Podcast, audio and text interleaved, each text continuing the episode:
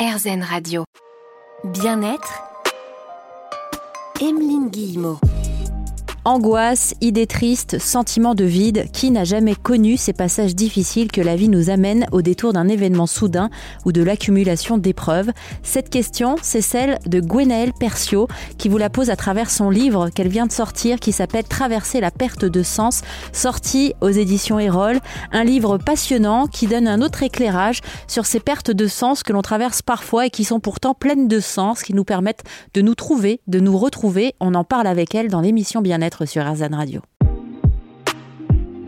Bien-être, Emeline Guillemot. Chaque semaine, on se retrouve ensemble pour parler bien-être, mieux-être, mieux se sentir au quotidien.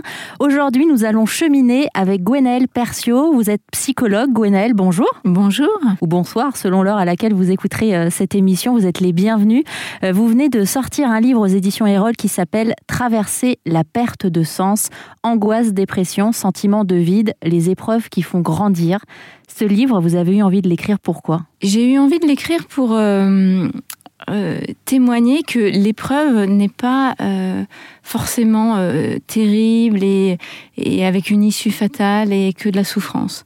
De pouvoir vraiment transmettre l'idée que dans, dans, dans, dans toute épreuve, dans toute difficulté de la vie, il y a un sens et, et, y compris dans les moments les plus difficiles, parce que moi j'ai travaillé donc euh, en psychiatrie pendant dix ans, donc j'ai travaillé avec des gens qui ont vécu des choses euh, très douloureuses, qui vivent encore des choses douloureuses, et j'ai pu toucher du doigt cet endroit où au milieu du non-sens, on va quand même trouver le sens, et ainsi euh, pouvoir bah, rebondir, repartir vers la vie. Alors quand on est au plus mal, là j'étais en train de penser aux auditrices, auditeurs qui nous écoutent, qui sont en train de traverser ce type d'épreuve, on a parfois du mal à entrevoir cette lumière dont vous parlez, ce sens précis. Par définition, quand on, on est euh, dans le noir, euh, c'est comme si on fusionnait avec le noir, hein, comme si on oubliait que, euh, au même titre que quand il y a une éclipse de soleil, eh bien, c'est pas parce que soudainement il fait, euh, il fait noir que le soleil a disparu. Et au milieu de l'épreuve, c'est la même chose pour moi. Mais bien sûr que quand on est dans cet endroit précis d'adversité, euh, on peut parfois même très mal supporter euh, qu'on qu dise ce que je suis en train de dire, c'est-à-dire que qu'il va y avoir en fait euh, de la lumière à un moment ou un autre, puisqu'il y en aura un, puisque le, le cerveau humain aussi est fait pour euh, voir d'abord ce qui va pas. Hein, ça, ça vient aussi de nos origines euh, très très lointaines, hein, des, plaines d'Afrique, où on a développé un cerveau qui est équipé avant tout pour voir le danger, le négatif, et ensuite seulement le positif. Hein. On a une vitesse euh, d'analyse de, des situations qui est drivée là-dessus pour notre survie. Et aujourd'hui, beaucoup, beaucoup de temps après ce, cette époque-là, les dangers sont moindres, mais il existe toujours déjà. Mais on a gardé le même fonctionnement cérébral. Donc quand on est dans le noir, on voit d'abord le noir parce qu'il s'agit d'abord de, de, survivre, et parfois la survie, c'est de bloquer un peu les émotions, tout type d'émotions. Et par exemple, l'espoir, hein, que j'essaie de communiquer à travers ce livre, eh bien, il peut avoir quelque chose d'insupportable pour, euh, pour la personne dans ces moments-là. Et pourtant, il, va falloir aussi à un moment qu'il y ait quelqu'un qui nous rappelle cette vérité existentielle, hein, dans le sens euh, vraiment de, qui est lié à notre existence, pour que euh, on trouve à un endroit de nous ce que moi j'appelle la petite flamme, hein, le, le, soleil. La petite lumière, certains disent. La petite disent. lumière, voilà, qui, euh, même si c'est noir autour, en fait ne cesse jamais d'exister. Hein, et de pouvoir recontacter ça par des petits pas.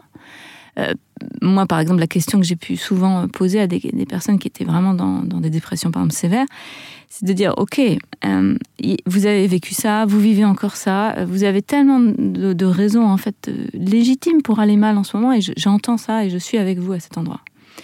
Et en même temps, si là, vous me parlez, hein, si vous êtes là dans votre corps, vivant sur cette planète, eh bien, c'est qu'il y a une force de vie à l'intérieur de vous.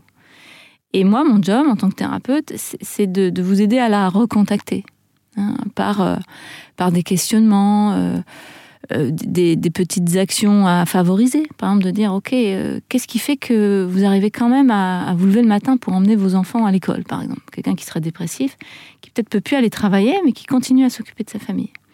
La personne va peut-être me répondre, bah, parce que c'est mes enfants. Autant mon boulot, bon, mais mes enfants, c'est mes enfants. OK. Donc là, il y a un endroit euh, qui vibrent la vie en fait, qui vibrent par exemple le soin aux enfants à, une, force qui est, qui, est plus forte que, que, la dépression par exemple. On va continuer à en discuter ensemble. Gwenaëlle Persio, je rappelle que vous êtes psychologue, auteur du livre Traverser la perte de sens. À tout de suite sur RZN Radio. Bien-être, Emeline Guillemot. J'espère que vous avez de bonnes chaussures. On continue à cheminer ensemble sur ce que j'appelle la voie du positif. Chaque semaine, on prend le temps de se demander comment on va, comment faire pour essayer d'aller bien et de tendre vers le positif au quotidien. Cette semaine, on reçoit ensemble Gwenaëlle Persio, psychologue, auteur du livre Traverser la perte de sens, sorti aux éditions Erol. Gwenaëlle, qu'est-ce qu'on entend par le syndrome anxio-dépressif? Parce qu'on parle souvent de perte de sens quand on parle de dépression, mais c'est pas exactement ça. C'est le syndrome anxio-dépressif dont parlent les médecins. Oui, c'est donc un, terme qui, est issu du monde médical, hein, qu'on peut utiliser aussi euh, quand on est thérapeute et qui désigne une catégorie un, peu, un peu large, mais moi j'aime bien les catégories larges parce que je, trouve que parfois c'est très euh, stigmatisant de mettre des gens dans des cases du type euh, Monsieur vous êtes dépressif, euh, Madame vous avez des troubles anxieux généralisés. Et cette catégorie en fait elle est beaucoup utilisée pour désigner un, passage de la vie qui peut parfois être un peu long, mais, mais qui reste un, un passage où on ressent à la fois de la tristesse, euh, des idées noires, euh, une perte d'élan vital, c'est-à-dire une perte d'envie. Hein. donc tout ça, c'est des signes de la dépression. Et aussi des euh, moments d'anxiété, ça peut être des, crises d'angoisse par exemple, ça peut être une hypervigilance, ça peut être aussi des troubles du sommeil. Et sans qu'il y ait vraiment un de ces symptômes qui soit plus fort que les autres en fait. Donc ça désigne un, un moment de mal-être où quelque part, la vie perd de son sens hein, et on se sent à la fois anxieux de ça. Euh, l'anxiété, c'est surtout le, demain. Hein, c'est OK, si, si, là, mon travail, par exemple, n'a plus de sens, qu'est-ce que je vais faire demain? Donc, ça, c'est une source d'anxiété, par exemple. Et le côté dépressif, c'est plutôt lié au passé. Donc, c'est plutôt de se dire euh, c'était plus facile avant. Euh, à, cette époque-là, j'étais peut-être plus jeune ou accompagnée ou je ne sais quoi. Donc, ça, c'est plutôt tourné vers le passé.